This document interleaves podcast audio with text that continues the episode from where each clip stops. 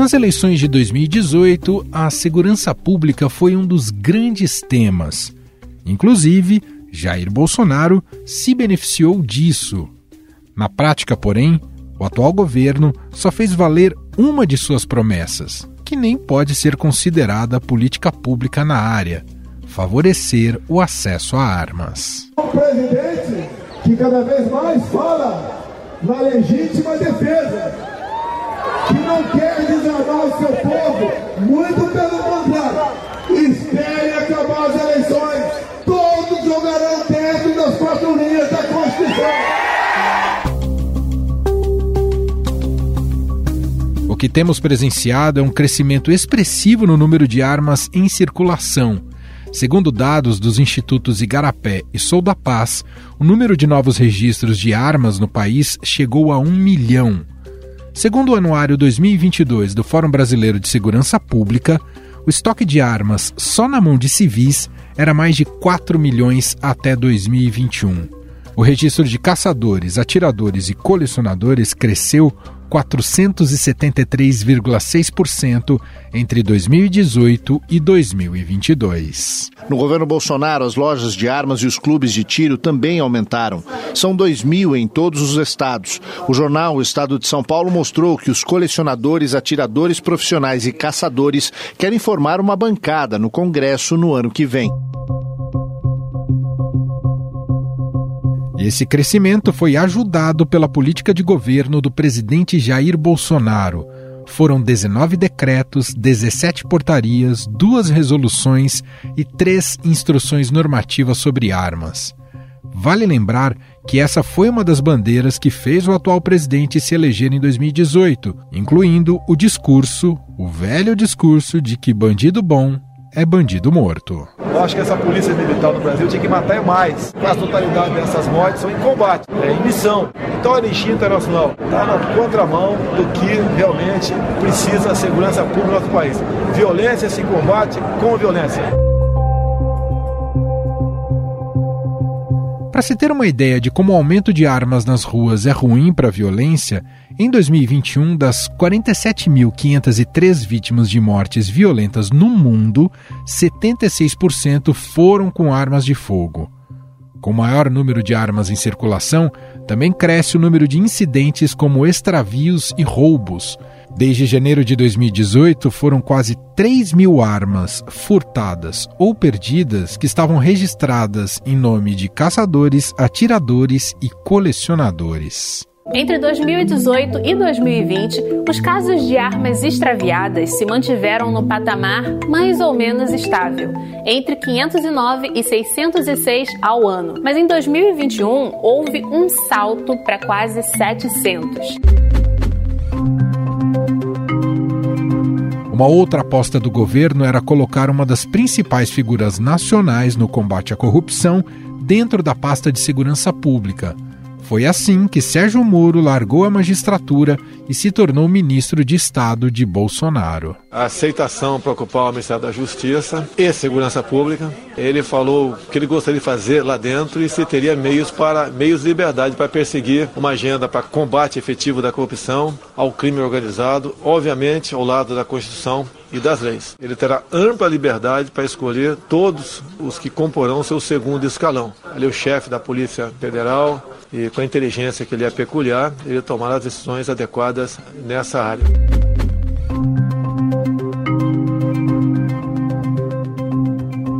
Mas a estratégia se mostrou equivocada e até danosa para Jair Bolsonaro. Moro comprou briga com o Congresso Nacional para tentar passar o seu pacote anticorrupção. O desejo do governo é que isso fosse, desde logo, encaminhado a comissões para debate mas isso vai ser conversado respeitosamente com o deputado Rodrigo Maia. Como eu disse, as decisões relativas ao Congresso pertencem ao Congresso. O funcionário do presidente Bolsonaro conversa com o presidente Bolsonaro, se o presidente Bolsonaro quiser, conversa comigo. E eu fiz aquilo que eu acho correto.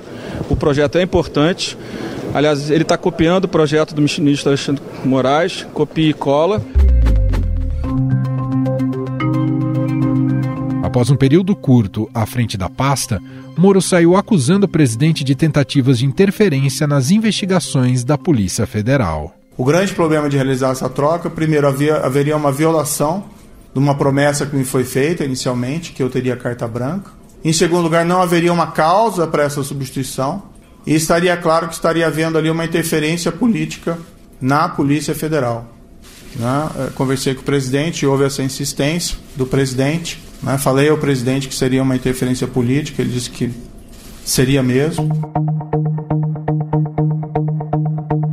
Dados de 2021 mostram que Jair Bolsonaro trocou, pelo menos em três ocasiões, delegados da Polícia Federal principalmente aqueles que estavam à frente de investigações contra sua família. O diretor-geral da Polícia Federal trocou nesta quinta-feira o delegado responsável por investigar a família Bolsonaro.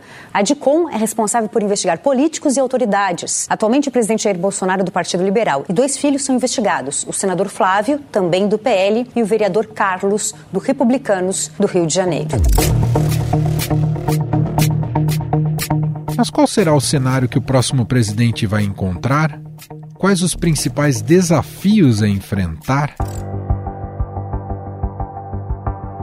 Apesar do Brasil estar vivendo uma leve redução nas mortes violentas intencionais nos últimos anos, a insegurança ainda é presente, principalmente em comunidades mais carentes e para grupos minoritários. Isso acontece porque o perfil das vítimas é quase sempre o mesmo Segundo o Anuário Brasileiro, são homens jovens, têm idade entre 12 e 29 anos e são negros em sua maioria. A gente encontra um resultado uh, que se mantém ao longo do tempo. Né, em, que, em, que, há uma desigualdade muito grande uh, de gênero e de raça em relação às vítimas. Como é um problema estrutural, é, a gente vê os piores indicadores para a população negra também em outras áreas, né?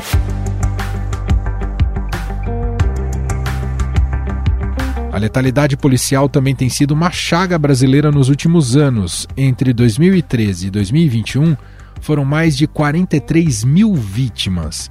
Alguns casos muito marcantes, como o massacre na favela do Jacarezinho, que deixou 28 mortos. O Rio de Janeiro vivenciou a mais mortífera operação das forças de segurança na história do estado. Foram 28 mortos, incluindo um policial. Para testemunhas e entidades de defesa dos direitos humanos, a ação foi um massacre, além de ter desrespeitado uma ordem do Supremo Tribunal Federal.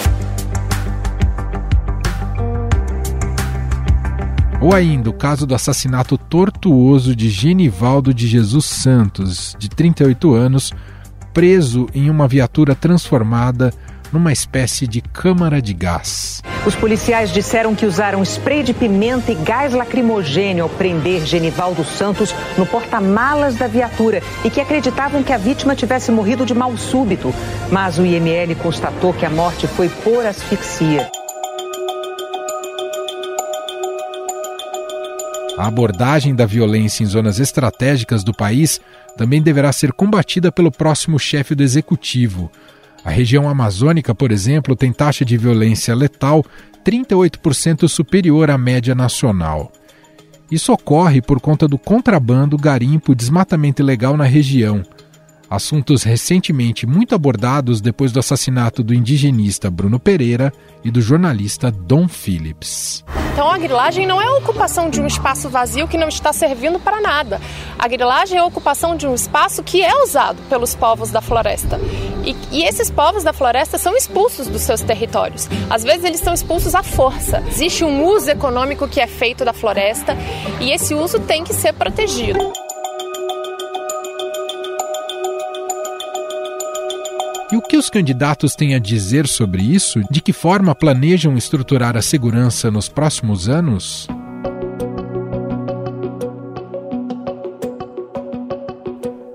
Ciro Gomes, do PDT, afirma em seu plano de governo colocar em prática o Sistema Único de Segurança Pública para padronizar os procedimentos no setor de segurança. O pedetista também defende a reestruturação das carreiras policiais por meio da qualificação e aprimoramento dos agentes. Estou também preparando com competentes técnicos um moderno plano de segurança pública, antiviolência e rigoroso combate ao crime. Ele tem a mesma filosofia de divisão de tarefas do SUS, procurando integrar esforços federais, estaduais e municipais sob a coordenação estratégica do governo federal.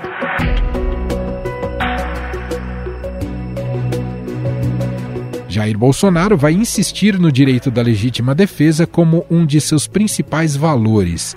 De acordo com o atual presidente, o acesso a armas de fogo se mostra como um importante elemento que contribui para a política de segurança pública e para a própria pacificação social. Um presidente que cada vez mais fala na legítima defesa, que não quer desarmar o seu povo, muito pelo contrário, espere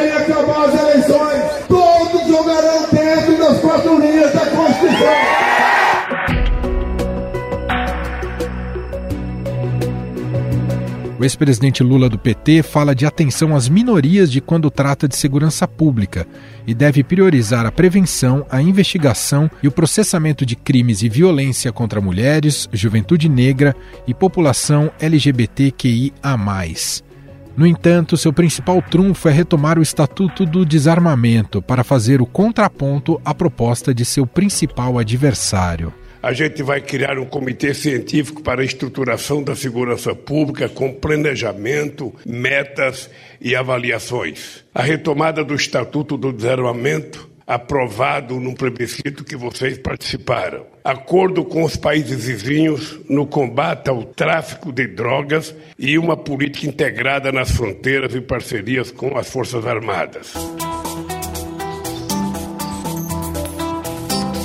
Simone Tebet, do MDB, quer revisar e atualizar o Código de Processo Penal e a Lei de Execução Penal. Sobre armamento, a candidata propõe revogar decretos do atual governo que fragilizaram o controle do porte e da posse de armas. A arma é a que mais a maior vítima é, da arma de fogo, Vera, é a mulher dentro de casa e são os nossos filhos nas comunidades mais pobres do Brasil.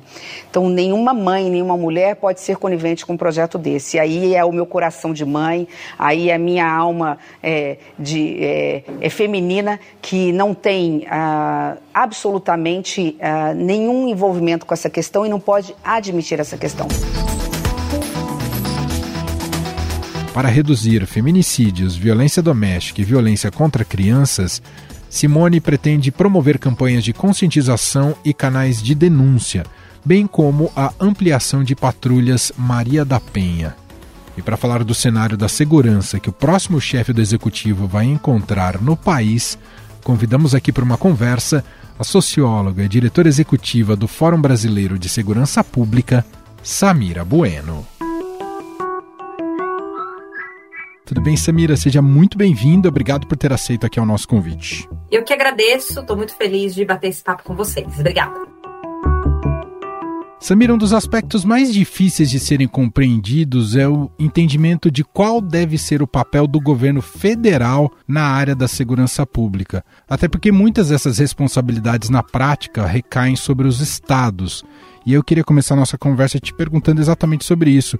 Idealmente, qual deve ser o tipo de política pública a ser perseguida por um presidente da República? Muito legal, Emanuel, que você comece com essa questão, porque eu acho que acaba sendo um tema pouco abordado né, como cabe aos estados a gestão das polícias civil e militar, é, muitas vezes o próprio eleitor acaba achando que essa é uma responsabilidade exclusivamente do governador do estado. Primeira coisa que a gente tem que destacar é que segurança pública vai muito além do trabalho das polícias. Né? Pensar políticas de segurança e pensar políticas de prevenção à violência envolve outros atores. E se envolve outros atores, então, a gente precisa também falar com a União e com os municípios sobre o assunto. Acho que esse é o primeiro elemento. O segundo elemento tem a ver com o fato de que, é, acho que parte dessa crença de que o governo federal talvez não tenha exatamente uma atribuição decorre do fato de que demorou muito tempo para que o governo federal de fato assumisse isso como uma prioridade, né? Se a gente for pensar na Constituição de 88 e o efeito que a Constituição teve nas políticas sociais de modo geral, né? Pensando SUS,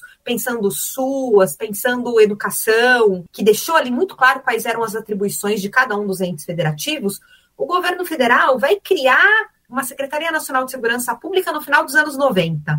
É, o primeiro Plano Nacional de Segurança Pública é de 2000 para 2001. Então, assim, é algo muito recente da nossa história esse envolvimento. Eu diria que a principal atribuição hoje que o governo federal tem nessa área é a de coordenação de esforços, de pensar e propor uma política de segurança nacional que defina diretrizes básicas para que estados e municípios implementem. E aí, eu estou falando isso a partir dos instrumentos legais à disposição. Então, nós tivemos, por exemplo, em 2018, a aprovação do Sistema Único de Segurança Pública, que é uma tentativa de trazer para a segurança o que fez a assistência social e a saúde, deixando claro que todos os, né, os centros federativos têm atribuições, e mais do que isso, dispondo recursos perenes para o financiamento dessas ações. Então, quando a gente teve ali a criação, na gestão do Temer, a criação do Ministério da Segurança Pública, a gente teve no Congresso a aprovação do SUSP, e a gente teve uma mudança na lei do Fundo Nacional de Segurança Pública que passou a ter como fonte de recursos ali um percentual das loterias federais. Isso é super importante porque a gente passa de um patamar de 300, 400 milhões por ano para um, um bi e meio todo ano de recurso que vai ser exclusivamente destinado à segurança pública e que o governo federal pode transferir né, para estados e municípios numa tentativa de implantar essa, o que seria essa política nacional. Então, que não seria uma política restrita a uma gestão de governo de quatro anos, mas uma política de Estado que tivesse aí metas de longo prazo para a redução da violência. Até pegando esse gancho, você considera fundamental ter um ministério dedicado à segurança pública? Acho que sim. A gente debateu muito isso em 2018, se fazia sentido ou não separar da justiça, e a experiência mostrou que foi importante, né? Tanto foi importante que a gente conseguiu colocar ali alguns instrumentos, né? Implementar alguns instrumentos que estavam há duas décadas parados, porque o tema acabava não tendo a prioridade necessária dentro do Ministério da Justiça, que reúne muitas secretarias, né? Vai desde a FUNAI, a Secretaria de Assuntos Penitenciários, até, então, Secretaria Nacional de Segurança Pública, que, enfim, né? Volta a ser Senasco dentro dentro desse arranjo do Ministério da Justiça. Então, o Fórum Brasileiro de Segurança Pública tem defendido a importância, junto, né, enfim, todas as campanhas, a importância da criação do Ministério, como uma forma de priorizar a área numa perspectiva um pouco mais ampla, para a gente não ficar numa lógica de que segurança pública é um problema exclusivo de polícia. Então, quando a gente está falando da violência, se a gente fala tanto sobre a violência ser um fenômeno multicausal, a gente precisa entender que para enfrentá-lo a gente precisa também de diferentes saberes e diferentes abordagens que passa por políticas de prevenção, por políticas de acolhimento. Então, vamos citar como exemplo um tema que sempre foi muito mal enfrentado pensando política de segurança nacional, que foi a questão da violência contra a mulher. A violência contra a mulher historicamente ficou dentro do ministério que era o Ministério da Mulher, como se fosse um problema à parte. Tudo bem que tem um ministério específico, mas o Ministério da Justiça ou da Segurança Pública também precisa coordenar esforços no enfrentamento da violência contra a mulher. E aí, com isso, você precisa conversar com a assistência social, você precisa conversar com a área de saúde, você precisa conversar com Defensoria Pública, com o Ministério Público, com o Judiciário, porque do contrário você não faz essa rede funcionar. Então me parece que o Ministério da Segurança se mostrou importante no seu curto período de existência e acho que né, o, o futuro presidente ou a futura presidente, se recriá-lo a gente tem chance de implementar tudo aquilo que eu falei e que nunca saiu do papel, né? Porque em 2018 tudo isso foi aprovado e a gestão do Bolsonaro não implementou, não tirou isso do papel.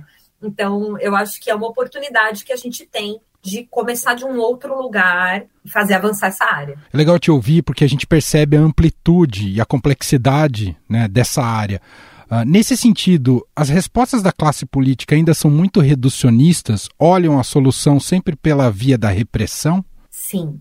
E aí eu acho que a gente tem dois problemas. Um tem a ver com uma perspectiva de achar que é um problema mesmo de polícia, está um pouco no imaginário da população de que é um problema de polícia e a gente manda a polícia lá e a polícia vai resolver. E a gente precisa reconhecer que a atuação da polícia é limitada e o que ela pode fazer para intervir nesses cenários é um tanto quanto limitado. É um ator importante, mas é limitado. E acho que tem um segundo elemento aí que o trabalho do policiamento, especialmente o policiamento ostensivo, dá voto, né? Então, assim, é aquela história da viatura circulando, do policial fardado na esquina, é algo que chama atenção. E isso é ruim que se olhe para a segurança pública nessa perspectiva, porque a gente acaba ignorando um trabalho fundamental, por exemplo, que é o trabalho de investigação da Polícia Judiciária. Se a gente for olhar o que são as polícias civis hoje no Brasil e o quanto elas têm sido sucateadas por diferentes governos e por diferentes partidos, tá? A gente pode pegar exemplos dos espectros, tanto da esquerda quanto da direita, Mas o fato é que, como é um trabalho que acaba sendo invisibilizado, né? Porque investigação é aquela coisa, não, não aparece muito.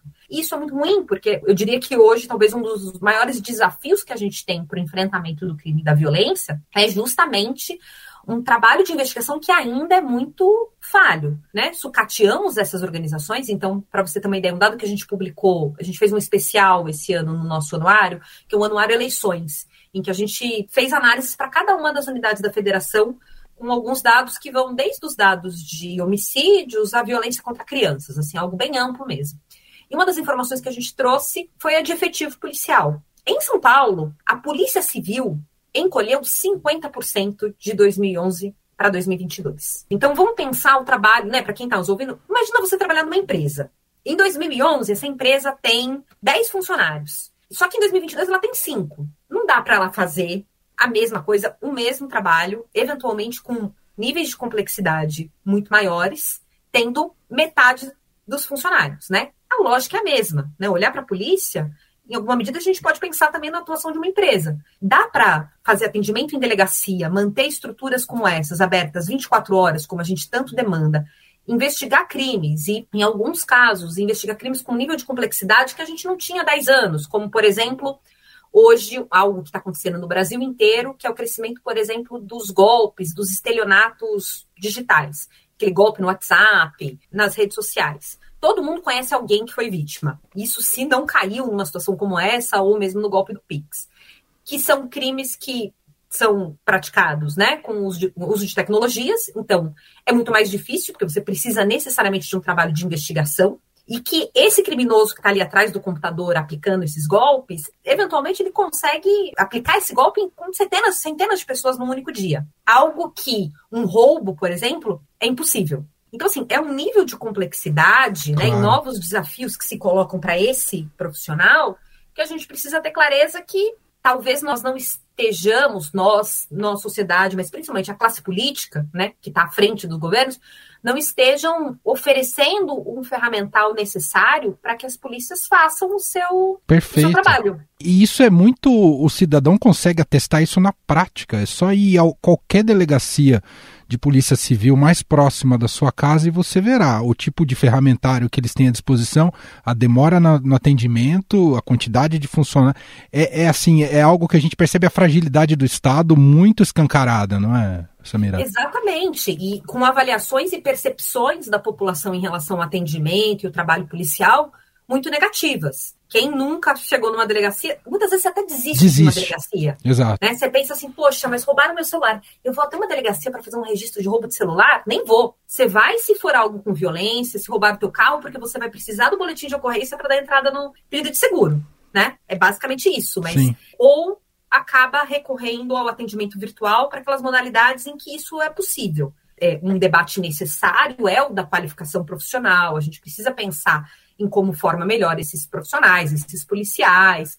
Muitas vezes eles atendem é, mal, de fato, por preconceitos. Então, né, quando a gente fala, da violência é, contra a mulher ou contra a população LGBT, quantos exemplos não são dados, né, de atendimentos ali inadequados. Mas a gente também precisa ter clareza que se você não tem reposição desse efetivo e se você não prioriza isso do ponto de vista de recursos humanos, a conta não fecha, né? Uhum. Não tem milagre. Então a gente vai continuar se queixando do atendimento porque não tem profissional para dar conta da demanda. E a gente está falando de cidades, né? É, as grandes cidades brasileiras convivem com os mais variados tipos de crimes. Então, não me parece que é algo que no curto ou no médio prazo vai deixar de acontecer.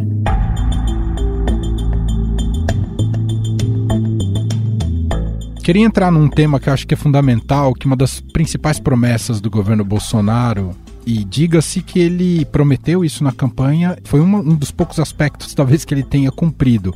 E a gente pode entrar aqui no exercício de entender se isso foi positivo ou não para o país, que é a questão de flexibilização nas regras para que o cidadão comum tenha acesso a armas e munições. Queria te perguntar, Samira, se já é possível tirar alguma conclusão do que significou para uma realidade brasileira que já é violenta nos centros urbanos e quais são os riscos a longo prazo? Olha, acho que a gente já tem algumas impressões e outras ainda vai levar um tempo para a gente entender exatamente qual que é esse impacto. Acho que a primeira, muito evidente para quem está nos escutando, é o perigo que representa um cidadão comum com uma arma, né? Que é diferente de você pensar num profissional da segurança que tem treinamento, que utiliza aquilo como uma ferramenta de trabalho. Então, a quantidade de CACs, por exemplo, né, que foi uma categoria que mais cresceu nessa política de flexibilização do controle de armas do Bolsonaro, quantidade de CACs envolvidos em atentados, em assassinatos por questões completamente esdrúxulas, em casos de feminicídios, né? A gente tem essa semana um caso de um cara que ele não só mata a companheira, como mata o filho de dois anos com uma carabina aqui em São Paulo. Né? Então, o perigo que é no sentido de antecipar desfechos violentos. Um conflito que poderia ser uma agressão torna-se um homicídio, um feminicídio, por conta da disposição da arma de fogo. E a gente tem uma vasta literatura, a quantidade de estudos que mostram que quanto mais armas em circulação, a gente tende a ter crescimento desses crimes, né, dessa, dessa, dessas formas de violência, principalmente interpessoal, e de suicídios. Né, porque uma pessoa que está deprimida, que tem problemas, algum tipo de transtorno mental, é, se ela tiver à disposição, se ela tiver acesso à arma de fogo, muito provavelmente né, ela também antecipa um desfecho como um suicídio que, que a gente já percebe? O primeiro ponto é: a gente tem uma quantidade muito grande de armas circulando sem nenhum tipo de fiscalização. Então, a gente publicou um dado no anuário que a cada três armas registradas, ou seja, armas que entraram nesse mercado de forma ilegal, uma está irregular hoje no Brasil. Ou seja, essas pessoas elas não renovaram seu certificado, a gente não sabe se essas armas continuam na casa dessas pessoas, se elas foram desviadas, se elas foram roubadas. A segunda tem a ver com algo que também que a gente tem sabido pela cobertura da imprensa, e o Estadão fez uma, algumas matérias muito interessantes, o Marcelo Godoy, que mostra que como o Exército não tem sido nada rígido em relação né, aos critérios de análise para essa pessoa que solicita, que requisita a licença para ser atirador, caçador, o fato é que o próprio crime organizado também está utilizando desse instrumento para poder fazer aquisição de armas. Então, membros do PCC comprando armamento e armamento pesado com registro oficial, porque, enfim, coisas simples como uma verificação de antecedentes criminais não foi feita pelo governo. É tão absurdo que a gente nem acredita que isso possa acontecer. E isso faz com que a gente tenha um tipo de armamento em circulação que a gente não tinha há quatro anos e que fica muito mais barato. Porque a gente sabe que esse é um tipo de armamento que já era procurado pelo crime. Crime organizado e milícias, de modo geral, teriam acesso a esse tipo de armamento. Mas teriam acesso a esse tipo de armamento pagando caro.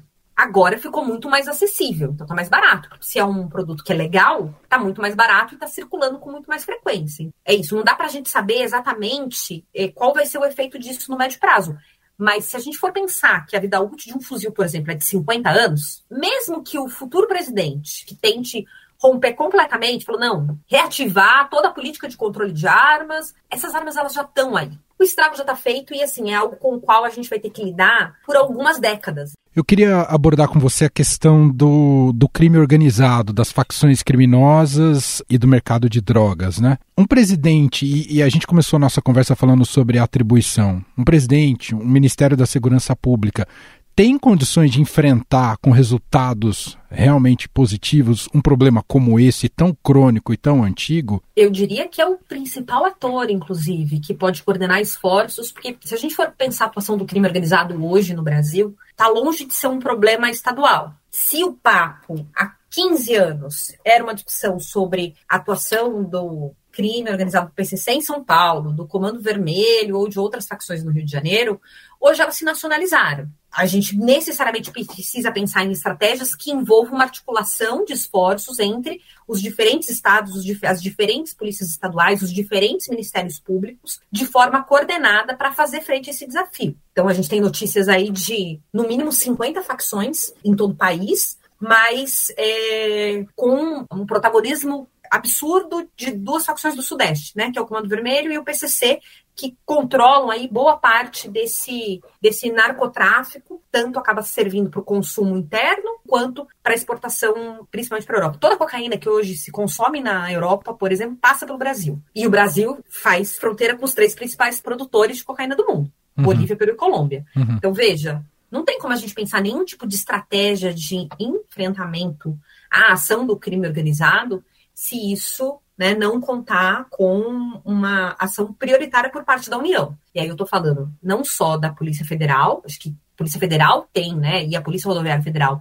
elas têm um, um papel importantíssimo que vai muito além daquele varejo que é a fiscalização em portos, aeroportos e rodovias federais mas vai muito além disso. Vai do ponto de vista mesmo de você ir atrás do dinheiro, de você investigar e você conseguir, de fato, interromper essa lógica e essa ação do crime né, a partir dessas, dessas bases financeiras. Então, Entendi. o Ministério Público Federal, a própria Receita. Então, assim, a gente tem vários atores do ponto de vista da atuação do governo federal que são fundamentais e que precisariam conversar com governos estaduais e com os ministérios públicos estaduais. Os ministérios públicos estaduais têm feito já um esforço bastante coordenado com aquelas estruturas que são os departamentos que eles chamam de GAECO, uhum. que são os que cuidam especificamente de investigação relacionada a, ao narcotráfico. Agora, a gente ainda patina muito nessa interlocução com as polícias, porque como as polícias respondem ao governador e o governador cada estado tem um de um partido,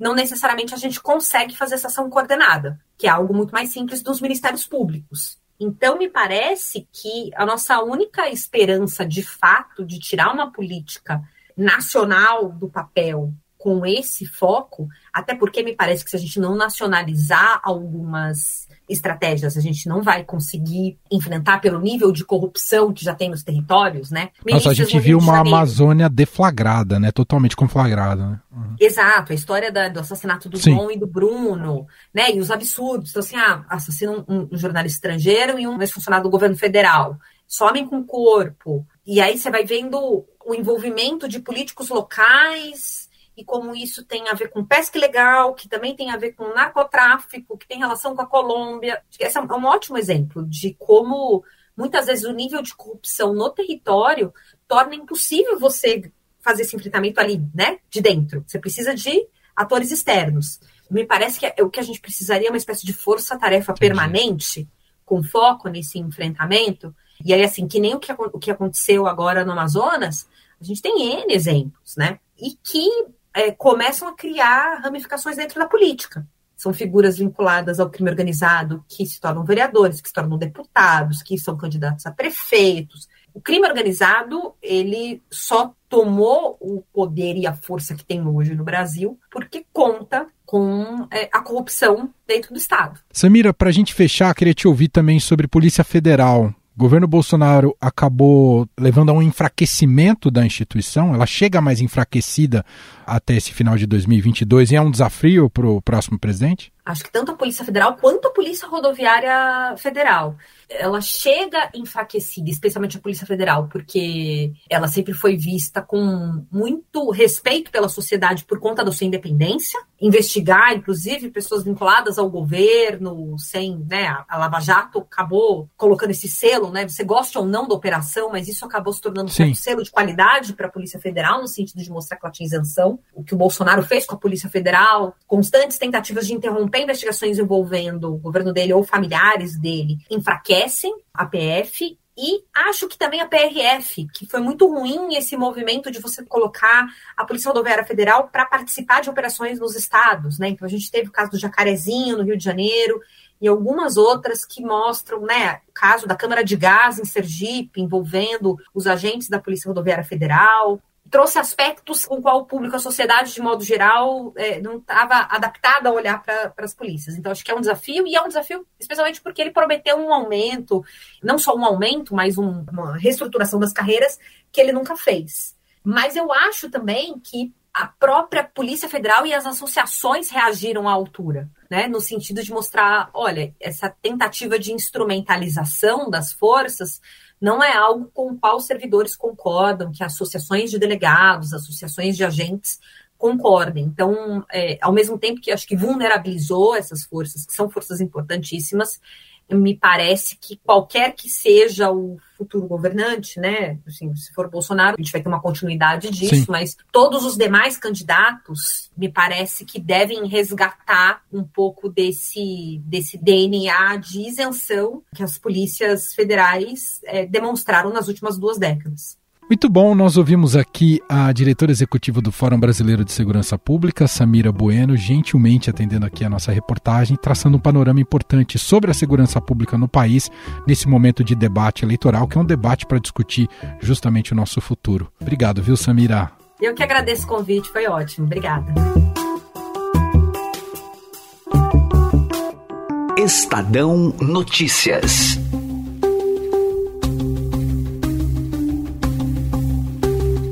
E este foi o Estadão Notícias de hoje, 19 de setembro de 2022. A apresentação foi minha, Emanuel Bonfim. Na produção, edição e roteiro, Gustavo Lopes, Jefferson Perleberg, Gabriela Forte e Vitória Ribeiro. A montagem é de Moacir Biasi. Escreva pra gente no e-mail podcast@estadão.com. Um abraço para você, uma ótima semana e até mais.